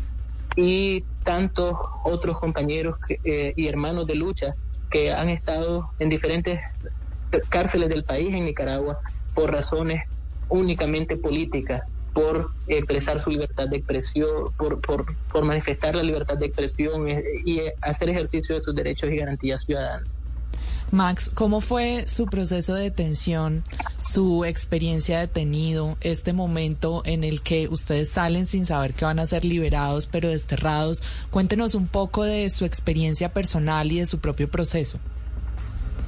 Bueno, eh, yo fui detenido el 5 de julio del año 2021 eh, a horas de la noche, altas horas de la noche, por un despliegue policial eh, al, servicio de la dictadura Daniel Ortega, eh, fue llevado posteriormente a un proceso de investigación que se prolongó por tres meses, en el cual estuve siendo interrogado e investigado eh, frecuentemente, todos los días, a cualquier hora del día, varias veces del, eh, del día con el fin de causar fatiga, con el fin de causar eh, molestia, con el fin de causar eh, o infligir malestar a los detenidos. También eh, estuve en condiciones de aislamiento, en condiciones de incomunicación parcial y total en algunas veces, sin saber qué estaba pasando en el exterior, sin saber qué pasaba con nuestra familia. En muchos casos fue restringido el derecho a a poder ver a nuestros familiares por periodos prolongados de tiempo. Eh, también eh, no se podía tener acceso a cosas tan básicas como la comunicación entre entre detenidos en muchas ocasiones o una comunicación mínima, no se podía tener acceso a lectura, algo tan básico como tener en muchos lugares eh, una Biblia, por ejemplo, o un libro que, que, pudiera extraer el, pensamiento, un lápiz, un papel, todas esas cosas estaban vetadas eh, en, estas condiciones de, eh, de encarcelamiento. Sí, eh, hablamos con Max Jerez, un joven activista que estuvo preso, nos cuenta su historia mm, por el régimen, por la dictadura de Daniel Ortega en Nicaragua y, e hizo parte del grupo de 22 de esos presos políticos que fueron liberados, pero como él bien lo dice, más que liberados, desterrados de su país, sacados de Nicaragua eh, hacia los Estados Unidos. Eh, Max, aquí hay un tema también y es eh, en Colombia ha generado mucha inquietud la posible, eh, no sé si mediación, gestión que pudo haber hecho el presidente colombiano Gustavo Petro para, para lograr la liberación de ustedes y en este caso haber sido sacados de su país. ¿Usted sabe algo de esa mediación, de esa eventual gestión que pudiera haber hecho el presidente colombiano? Bueno, eh, para ser eh, franco, eh, no tengo conocimiento sobre alguna gestión del presidente colombiano. Eh, en algún momento previo a la liberación se conoció que, o supimos algunos rumores por que no hemos podido, nunca pudimos confirmar de que había una posición a favor de la liberación, pero realmente no, no, no, no afirmaría o no, no conozco realmente si hubo una mediación eh, del presidente colombiano. Sí, eh, Max, regreso ya con la situación suya y la situación de su país. ¿Qué viene para Nicaragua después de la liberación y el destierro de ustedes? Estamos hablando de activistas, incluso personas que alguna vez fueron compañeras de Daniel Ortega, como Dara María Telles, como ustedes, que son unos muchachos que se atrevieron a protestar contra esta dictadura. ¿Qué viene para este país cuando quienes estaban al menos, estaban presos pero en, su nación, ahora quedan desterrados? Bueno, eh, después de este, este destierro y despojo de la nacionalidad a los 222 presos políticos que estaban en las diferentes cárceles del país, eh, efectivamente pareciera ser que eh, Daniel Ortega sigue enfocado en consolidar y cerrar más a unos espacios democráticos en eh, perpetuar el modelo de hostigamiento, de persecución. Sin embargo, yo creo y soy eh, optimista y eso tengo la esperanza de que haya un proceso genuino de diálogo muy pronto que pueda llevar al entendimiento, que pueda llevar a la búsqueda de una solución genuina a los problemas políticos, porque son problemas de índole político los que afronta Nicaragua en estos momentos, que no le permiten tener estabilidad, confianza al pueblo nicaragüense ni tranquilidad. Y mientras haya ausencia de libertades, mientras haya eh, restricción a los derechos ciudadanos, mientras haya este sentimiento de que todo o de que nadie está exento de ser sometido a una injusticia en Nicaragua, eh, Nicaragua no va a, ver la luz del sol, Nicaragua no va a salir adelante. Es necesario buscar una solución política a este conflicto político, a esta crisis política que vive Nicaragua, y creo que eso sería lo ideal para este país. Max, pero ¿qué cree usted que llevó al gobierno de Daniel Ortega a entregarlos ustedes?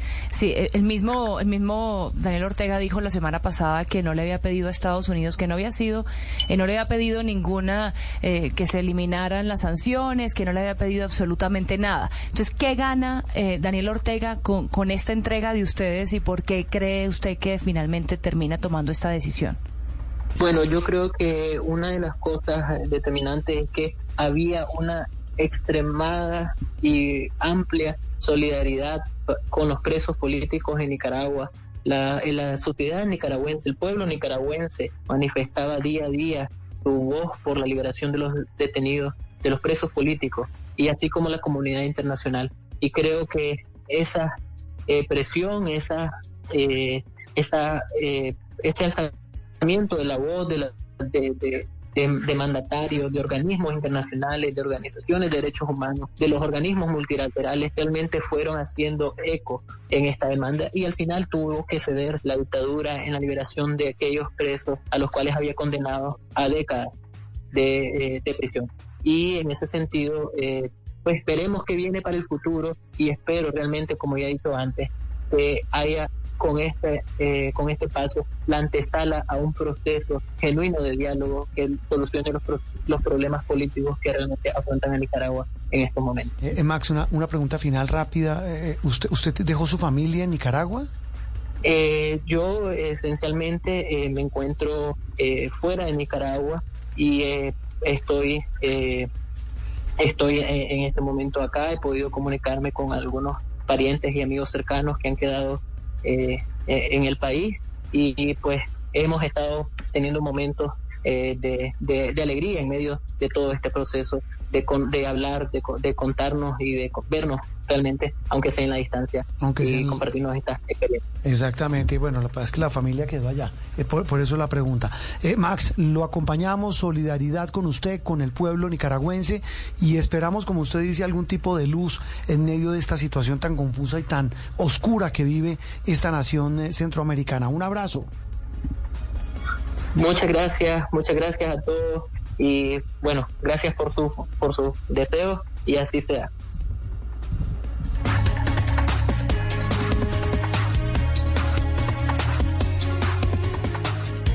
Interactúe con nosotros a través de Twitter con el numeral Sala de Prensa Blue.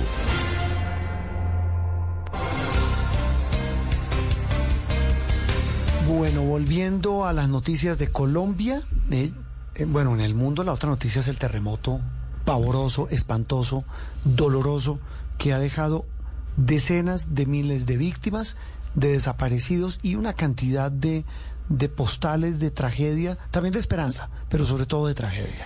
Sí, yo creo que eh, ha sido difícil. Yo creo que cualquier persona eh, está conectada con esa tragedia humana y terrible que está viviendo el Medio Oriente, específicamente Turquía y Siria, con estos dos terremotos y todas las réplicas que eh, no hemos hecho, sino maravillarnos de, también de la condición humana que por tanto tiempo resistió debajo de escombros, viendo personas que fueron rescatadas después de 110 horas de estar sin comida, sin bebida. El viernes contaba en el noticiero en la edición de las 7, vía Margarita Rojas. o sea, todavía hay gente de la que están rescatando con vida. Exacto, bueno, ya mm. esa esperanza pues obviamente se, extinguió, pero eh, desde el viernes todavía había personas y eso era ya una mm. hazaña eh, tremenda. Por supuesto, pues la movilización sigue porque la destrucción en estos, en estos dos países está pues obviamente pues eh, muy grave.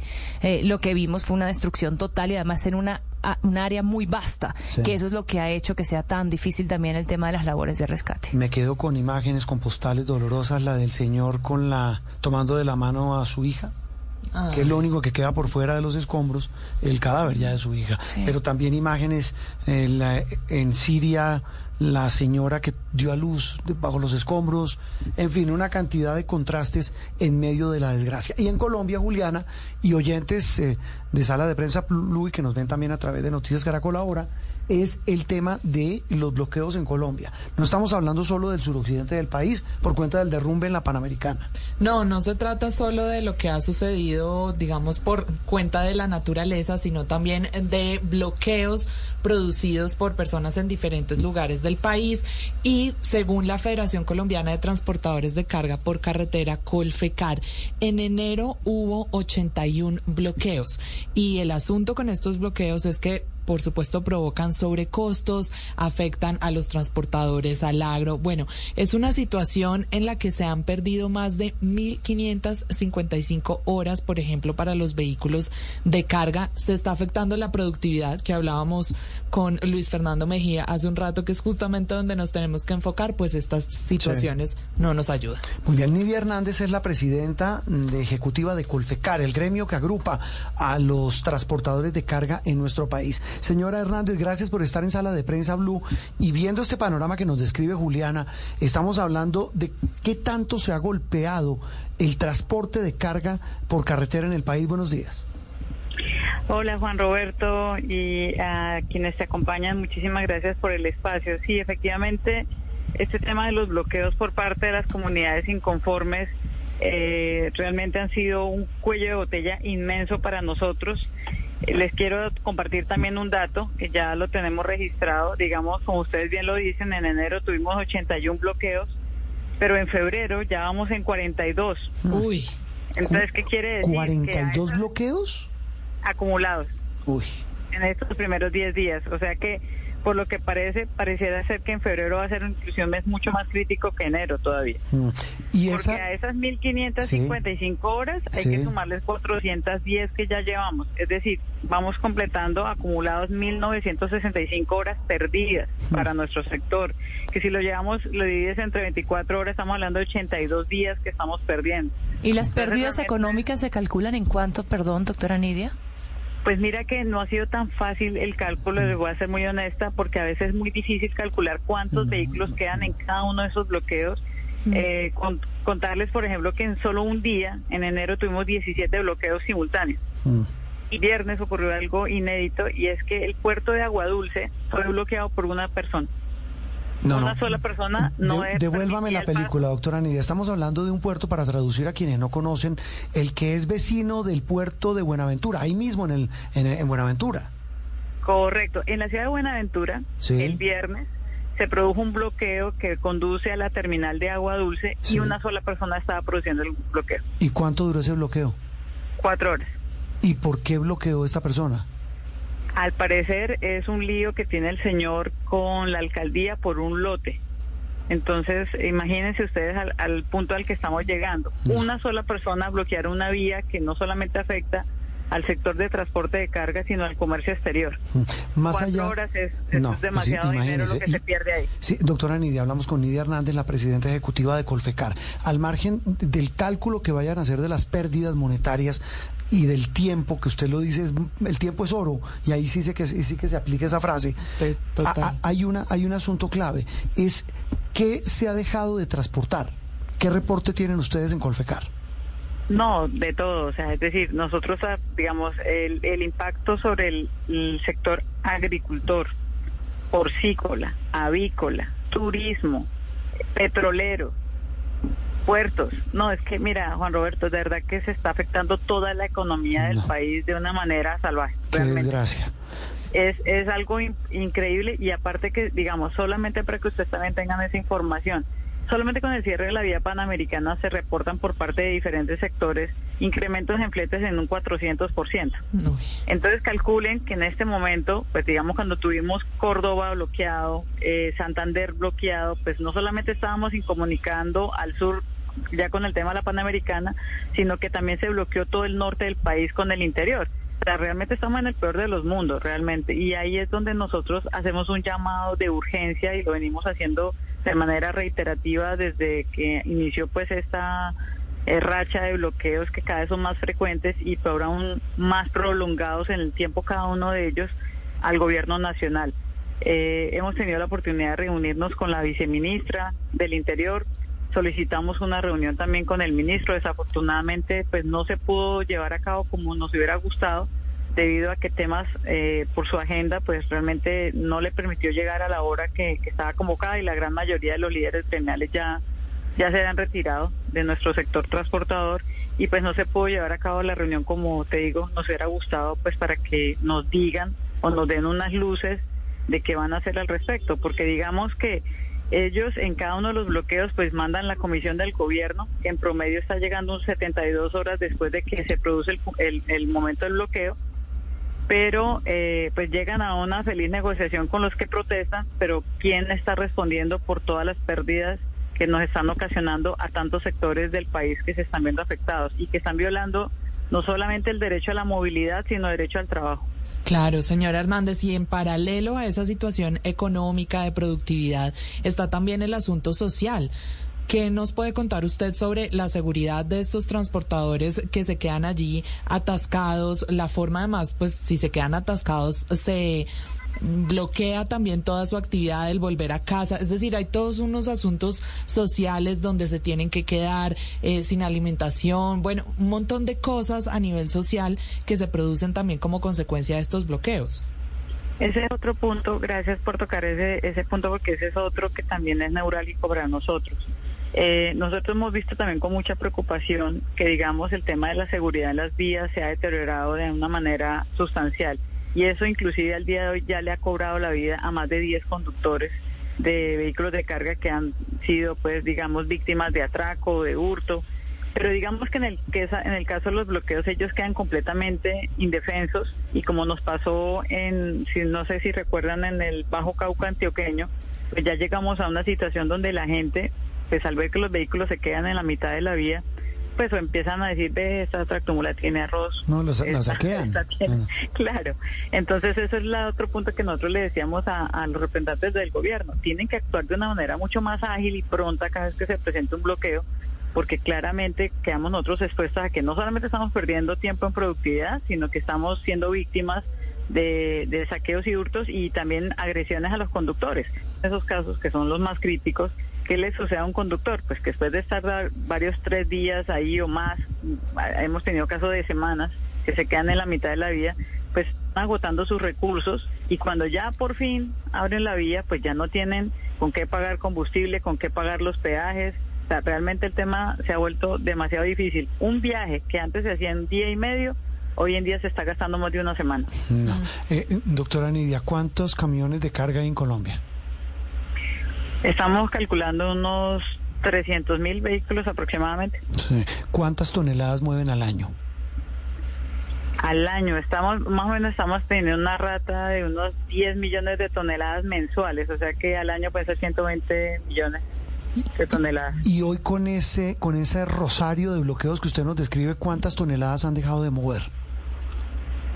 Mira que la verdad no hemos sacado ese cálculo no, realmente porque es que toca calcularlo por rutas, Juan. Roberto, toca sacarlo sí. por rutas. No, no, no puedo sacarlo al, al rompe. Mm. Pero sí, claramente lo que te digo es que la afectación es muy grande. Sí. Muy, muy grande. Y, y, y eso, con eso último quiero, eh, quiero cerrar este diálogo, doctora Nidia, y es eh, la reflexión. Estamos atacando a un sector que mueve a este país. Sí, yo lo que siempre les hago, digamos, el mensaje que yo siempre le he transmitido al gobierno y a todos los sectores y a quien me pregunta siempre es, no es solamente el sector transportador al que están afectando, se está afectando al pueblo colombiano en general. ¿Por qué? Porque no es solamente el vehículo de carga que queda inmovilizado, es toda la carga que está ahí, digamos, mmm, transportada en esos vehículos. Alimentos, los, las cosechas del campesino, se están pudriendo en los bloqueos. Mm. Hemos tenido casos de animales. Imagínate tú qué haces con un ganado, con unos cerdos o con unos pollos que estás transportando y que se quedan en la mitad del bloqueo sin capacidad, sin acceso a alimentos o, o, a líquidos. O sea, esos también se están muriendo.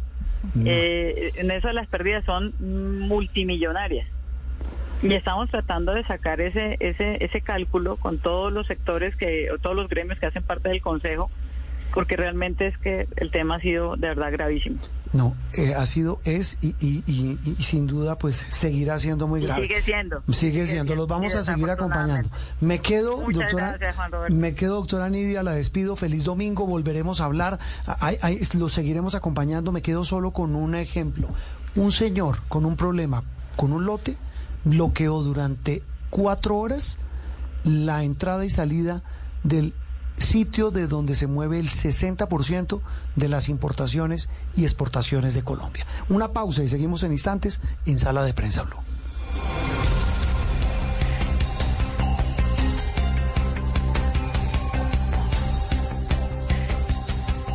Aquí en Sala de Prensa Blue se lo contamos de una manera clara y diferente.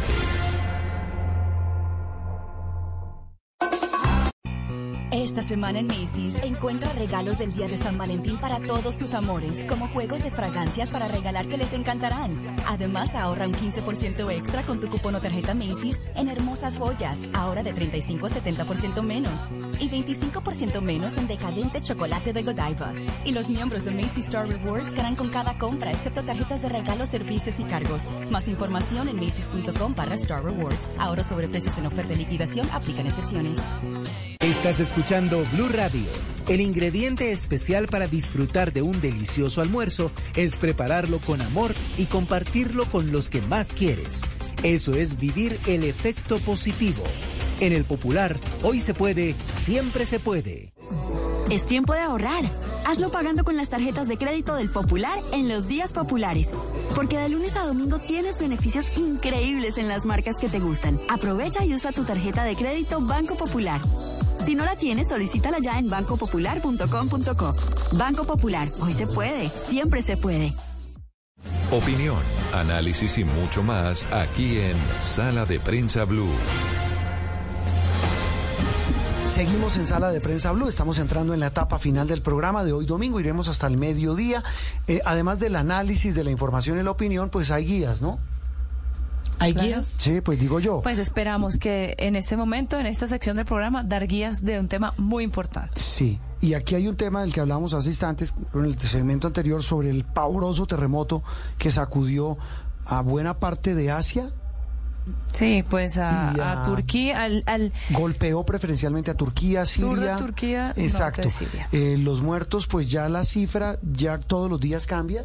Sí. Y, y cada vez es más pavoroso el balance que deja ese movimiento y sus consecutivas réplicas, ¿se dice así? Sí. sí, hubo una réplica pues muy importante después de 7.5 que ya en sí es considerado un No, pues, terremoto. otro terremoto. Sí. Eh, Pues ahí no sé si estoy, eh, usted que lo ha cubierto, Andreina, por eso le pregunto, eh, esa, fue la- esa réplica fue la que provocó la caída de muchos edificios. Sí, que ya habían quedado pues eh, eh, Afectados. afectados con el de 7.8 que le precedió.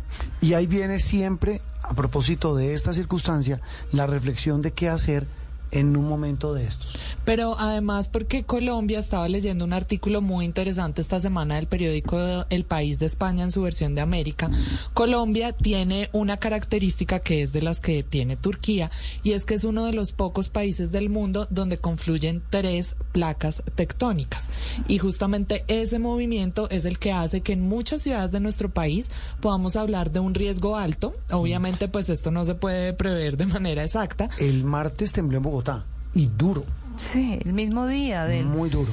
el mismo día que y, y estábamos todo el día viendo esas imágenes Como a las ocho de la terroríficas noche, a y ocho. tembló a las 8 Estábamos aquí en el canal Sí. cuando tembló. Yo sí sentí como que se movió. Yo tengo que decir que no sentí. Mm, Pero por ejemplo, la mesa en la mesa de los Santos de Santander creo que tiembla todos los días. Sí. Uy, no. hasta donde entiendo. por una de esas placas tectónicas. Pero mire, no especulemos. Sí, por favor, Sí. mejor con el que sabe. Con un experto, el profesor Carlos Arteta es profesor y director del Departamento de Ingeniería Civil y Ambiental de la Universidad del Norte. Profesor Arteta, gracias por atendernos hoy domingo en sala de prensa. Hola, muy buenos días, ¿cómo están? Muy bien. Desde Barranquilla a ti a tu, a tu mesa de trabajo. Qué envidia. Muy amable. Eh, bueno, lo cogimos en, en fin de semana de Guacherna, pero va- hablamos, profesor Arteta, de un tema que usted conoce muchísimo por, por todo lo que usted maneja como académico y como experto. Eh, la pregunta que siempre suena recurrente, ¿qué hacer eh, en caso de un movimiento telúrico, de un terremoto? Bueno, esa, es la pregunta que, siempre, pues, eh, o, que siempre queremos resolver desde, desde la academia, desde la sociedad civil de ingenieros estructurales. Digamos que eh, eh, el hacer durante el evento, pues son muy pocas cosas que hacer, hay que protegerse principalmente. Yo creo que hace parte de la, de, de la conciencia de las comunidades que pues deben ponerse debajo de un marco de una puerta o tratar de protegerse de objetos que puedan caer. Pero si nos ponemos a pensar, bueno, ¿qué hacemos si estamos en el piso 20 de un edificio? Pues bajar las escaleras no parecería como la, la, opción viable por, por los tiempos que eso incurre.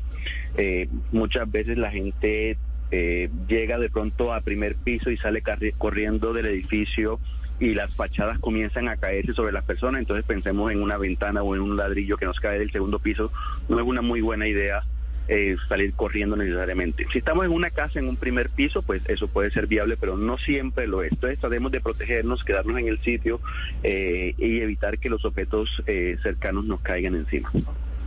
Y nos quedamos en el, en el sitio y ¿qué hacemos? Hemos hablado, por ejemplo, recordamos cuando estas cosas pasan que todos deberíamos tener un kit de emergencia. Muchos no lo tenemos aún, pero lo volvemos a repetir cada vez que estas tragedias suceden. Pero además no suena un poco, ¿cómo se llamaría eso? Eh, mucha, eso no es muy histérico, uno está cargando. No, no es histérico porque eso no da No, pero- eso Además, no da- usted no, No, pero- lo carga, usted lo tiene en su casa y en el momento en el que siente un temblor, No, y lo primero que me hace voy al closet y voy y lo saco, no.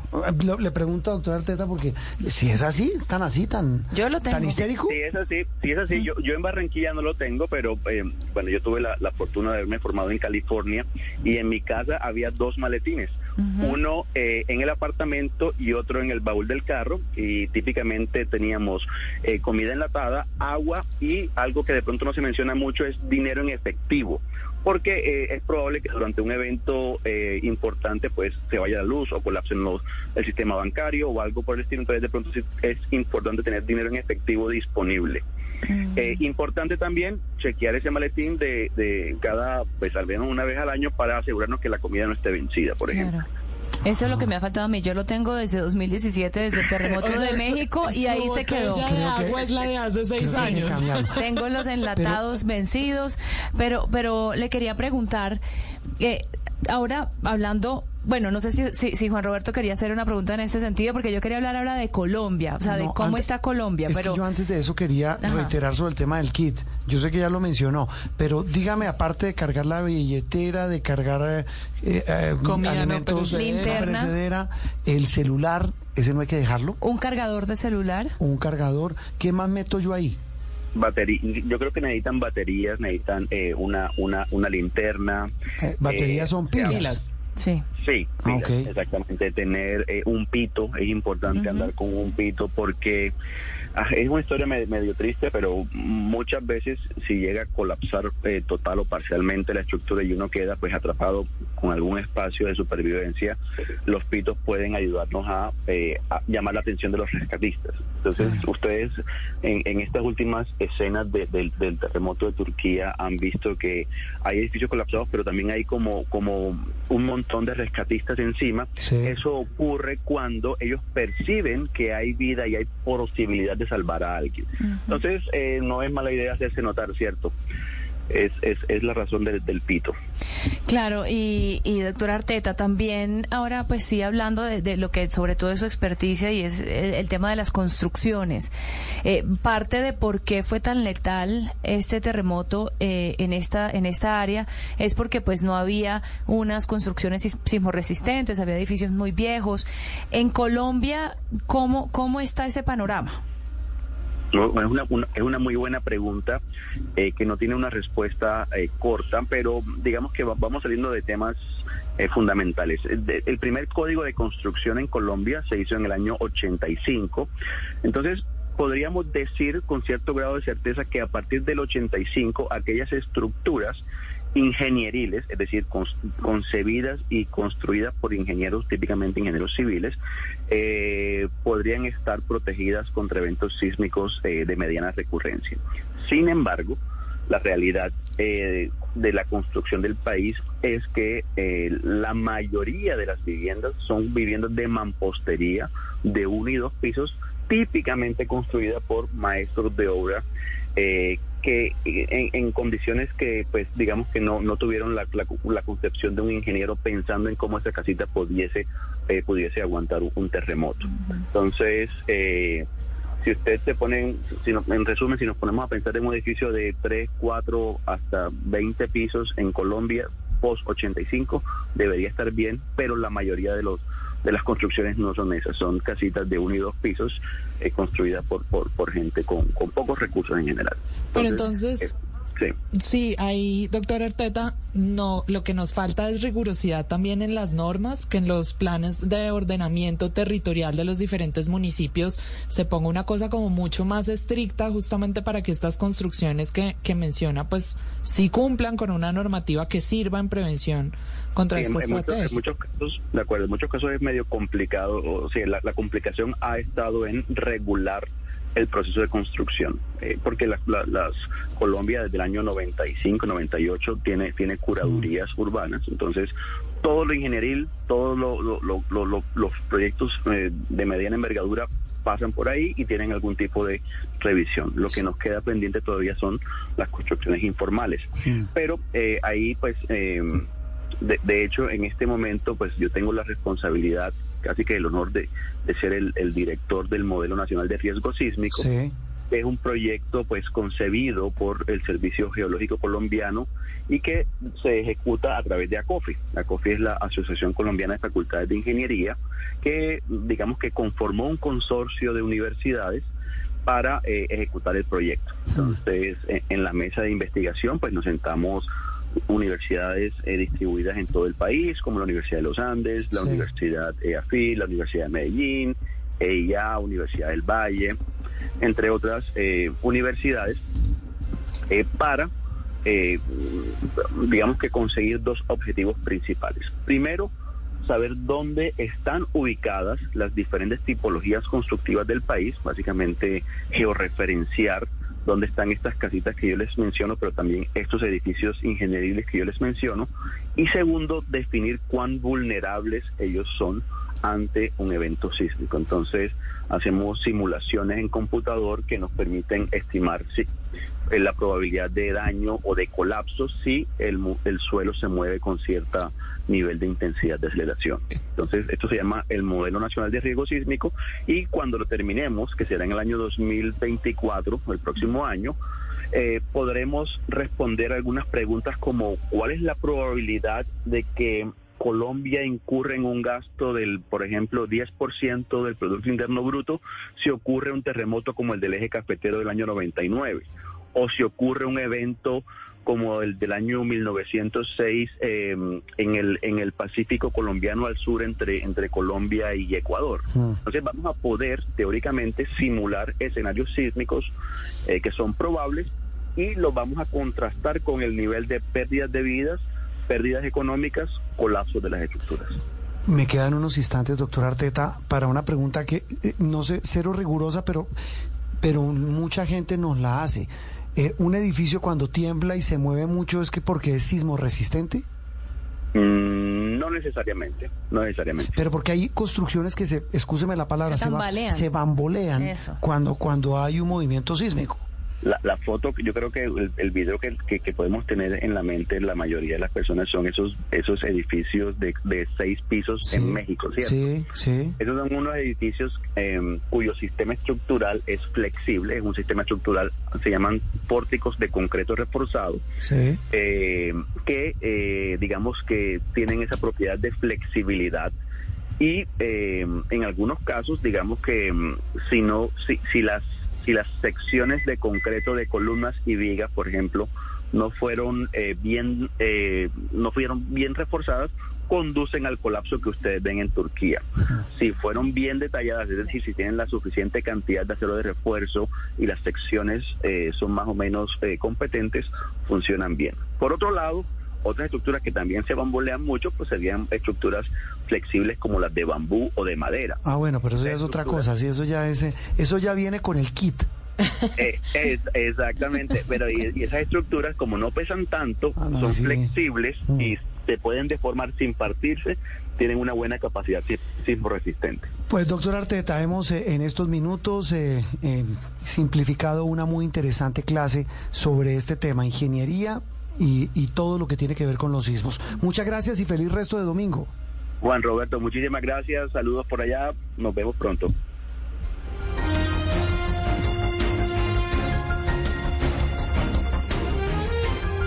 Interactúe con nosotros a través de Twitter con el numeral Sala de Prensa Blue.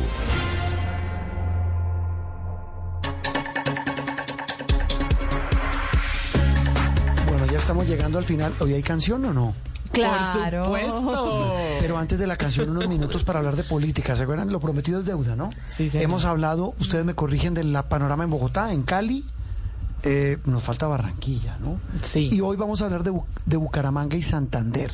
Lo que se supo esta semana, se lo escuché a Camila Zuluaga en el Código Caracol, es que el, eh, el muy mentado ingeniero Rodolfo Hernández, ex candidato presidencial, ahora va a ser candidato a la gobernación de Santander. Él ya fue Lo que alcalde. él siempre quiso. Sí. Lo que él ya fue alcalde de Bucaramanga. sí. Claro, él ya fue alcalde, pero ahora lo que entiendo y nuestro invitado nos va a ayudar a entender ese panorama tan complejo en Santander y Bucaramanga es que va a tener, dice gente allegada al ingeniero, el apoyo del pacto histórico. Javier Flores es el director de Vanguardia, el más importante periódico de Bucaramanga, Santander y el oriente de Colombia. Javier, un gusto saludarte desde Bogotá y, y feliz domingo. Hola Juan Roberto, Juliana, Andreina, muchas gracias. También aquí un saludo desde Bucaramanga, hoy trabajando también domingo. Eso, muy bien. ¿Cómo le ha ido en- al frente de la, de la dirección de Vanguardia? Muy bien, muy bien. Es eh, una gran responsabilidad. Bueno, este es un periódico centenario, Sí. como pocos en el país y, y- y muy querido por los santanderianos, por toda la región. Y aquí estamos, ah, haciendo buen periodismo para, para seguir informando a los, a los santanderianos. Y pues en esa labor tan objetiva que usted está realizando, ¿cuál es el panorama, la radiografía política hoy de Santander? Bueno, eh, en este momento los ánimos están muy caldeados aquí en la región, sabe Juan Roberto, porque justamente ese ese dato con el que usted arrancó la, la entrevista, el contexto y es eh, lo último que se supo del el exalcalde de Bucaramanga, ex candidato presidencial y ex senador, ingeniero Rodolfo Hernández, es que al parecer ya habría tomado una decisión de lanzarse a la de hacer campaña para la gobernación de Santander, pero que tendría ya el respaldo de un sector del pacto histórico, inclusive que habría, eso es lo que se dice, habría llegado a un acuerdo con el mismo presidente Gustavo Petro para, para que lo respaldaran su aspiración a la gobernación de Santander. Eh, aunque de Rodolfo Hernández también se ha dicho que podría aspirar a la alcaldía de Bogotá, él no ha hablado. Y entonces todo eso... ¿A la alcaldía de Bogotá? ¿De Bogotá? ¿Ah, Sí, sí? también se habla de eso aquí, Ave de que el alcalde, de que, de que el exalcalde de Bucaramanga y ex candidato presidencial eh, tendría también en su mente una posible aspiración en la alcaldía de Bogotá con el respaldo del presidente Gustavo Petro. Eh, pero, pero es que eh, Rodolfo Hernández no ha dado la cara. Lo hemos buscado, los medios de comunicación lo buscan aquí. Perdóneme, no desde que ganó en primera vuelta no aparece. no aparece. Entonces, eh, Digo, desde que ganó no, también que es- desde que pasó en segundo lugar eh, a la segunda vuelta no aparece. no aparece y, y, y pareciera también que es como una estrategia de él ponerse a sonar, como que la gente hable de él, pero no no no concreta. Entonces eso ha molestado muchísimo al electorado en Santander que votó mayoritariamente por él en, en, en la, en la segunda vuelta presidencial y que y que ahora eh, eh, sinceramente lo ven muchos acá como como como una traición. Claro. De, de eso se habla, de eso se habla en Santander y es que el ingeniero Rodolfo Hernández eh, ahora va a terminar aliado con el que fue su opositor en la campaña presidencial y mucha gente en Santander votó no solamente porque porque lo veían como el presidente santanderiano, sino porque votaron en contra de Petro. Claro, pero como no podemos concretar, Javier, nos toca hacer el, el escenario A y el escenario B. Si se lanza a la gobernación de Santander, ¿cómo quedan divididas las cargas en el departamento? Y si no es en Santander, sino que se va hacia el lado de Bogotá y sale del panorama electoral de Santander, entonces, ¿qué pasa allí? Bueno, eh, para la gobernación de Santander, en este momento yo podría decir que hay eh, unos, unas, seis, can- unas seis precandidaturas. entre ellas la de Rodolfo Hernández. Sí. Pero suena también un exalcalde de Bucaramanga que fue cuestionado en su momento, tuvo problemas eh, disciplinarios con la Procuraduría, que se llama Fernando Vargas Mendoza. Lo conozco, Fernando claro. Vargas, Sí. Fernando Vargas fue alcalde de Bucaramanga. Él es eh, muy reconocido empresario en Santander, es dueño de una universidad, tiene digamos que su prestigio, aunque tuvo un pasado ahí un poco cuestionado con un tema que, que tuvo disciplinario cuando fue alcalde, pero él suena para la gobernación de Santander. Y el que ya sí está haciendo campaña es un general retirado del ejército que salió ahorita con... ¿El general Juvenal Díaz? Exactamente, Juvenal Díaz. ¿Y él se va a lanzar a qué, Javier? Él ya se lanzó a la gobernación de Santander, ya está recogiendo Ah. firmas. Oiga, no sabía que era santandereano. Él es santanderiano. Lo, lo Él- él conozco, es- él fue de la cuarta división, estuvo en Sí. Bogotá, eh, estuvo en varias regiones del país. Lo último que hizo donde le fue muy bien al general Juvenal Díaz fue la séptima división que tiene jurisdicción en, en Antioquia. Sí, lo recuerdo, claro. Eh, y aquí tiene reconocimiento. Eh, Javier, con todo este panorama hoy, a tantos meses de que empiece este berenjenal político, eh, ¿el panorama apunta a qué? El panorama apunta a que en la gobernación de Santander vamos a tener dos grandes grupos eh, que van a pelear la gobernación. Si se lanza Rodolfo Hernández, que pareciera que ya Sí. eh, se decantará por ese lado. No, él va por la Hernández- gobernación. A mí lo que me dicen es que él va por la gobernación. Sí, si eso se da, sería el grupo de Rodolfo Hernández que posiblemente tendría el, el apoyo del pacto histórico y el grupo, digamos, de la política tradicional, ¿no? Que están el clan Aguilar o, o el grupo, pues, de los de los Aguilar que son. eh, ah, bueno, es que es el otro, ese es el otro gran combo, ¿no? ¿Sí? Entonces ahí hay un gran combo en el que circulan además alrededor uno, una política tradicional como el Partido Conservador, eh, como, como unas partes del Partido Liberal también. Entonces, eh, eh, digamos que ese sería el panorama para la gobernación de Mm. Y en, Santander. y en alcaldía esa ecuación, ¿cómo sería? Eh, eh, ¿Cómo la ve usted? Para la alcaldía de Bucaramanga sí, el berenjenal está bien, bien- Mejor bien dicho, no- nos, hagamos una cosa, Javier, si me lo permite, abusando de su amabilidad. Eh, ¿Podemos volverlo a llamar después para hablar solo de alcaldía? Sí, sí, por supuesto, claro que sí, Eh, siempre pendientes. Siempre claro. presente, Javier. Lo dejamos porque sé que está hoy domingo trabajando. A- a- hablamos solamente de Rodolfo Hernández, gobernación de Santander, posible panorama en Bogotá. Esa sí no la Sí, sabía no yo. nos la esperábamos. Estaba chiviado. Eh, pero, pero nos queda hablar de Bucaramanga, una ciudad maravillosa, entrañable que todos queremos. Un feliz resto de domingo, Javier. Vale, Juan Roberto, un saludo, gracias a todos. Javier Flores, director de Vanguardia, hablando del panorama político en el departamento de Santander.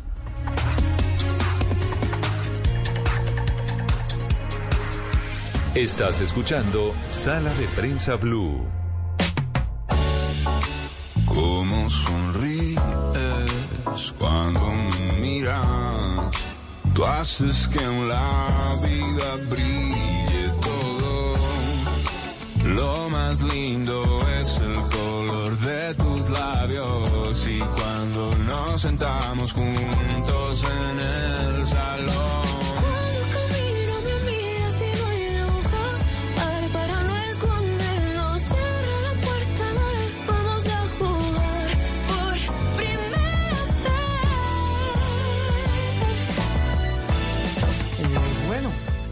Ay, pero ¿por qué con esa bonita. No, no, cara? está chévere. Espectacular el estreno. ¿A dónde miro? Hicimos consejo de redacción. Sí, sí, sí, fue una elección Escuchamos, grupal, de hecho. escuchamos, mira, va- varios pusieron ¿Hasta acá sus.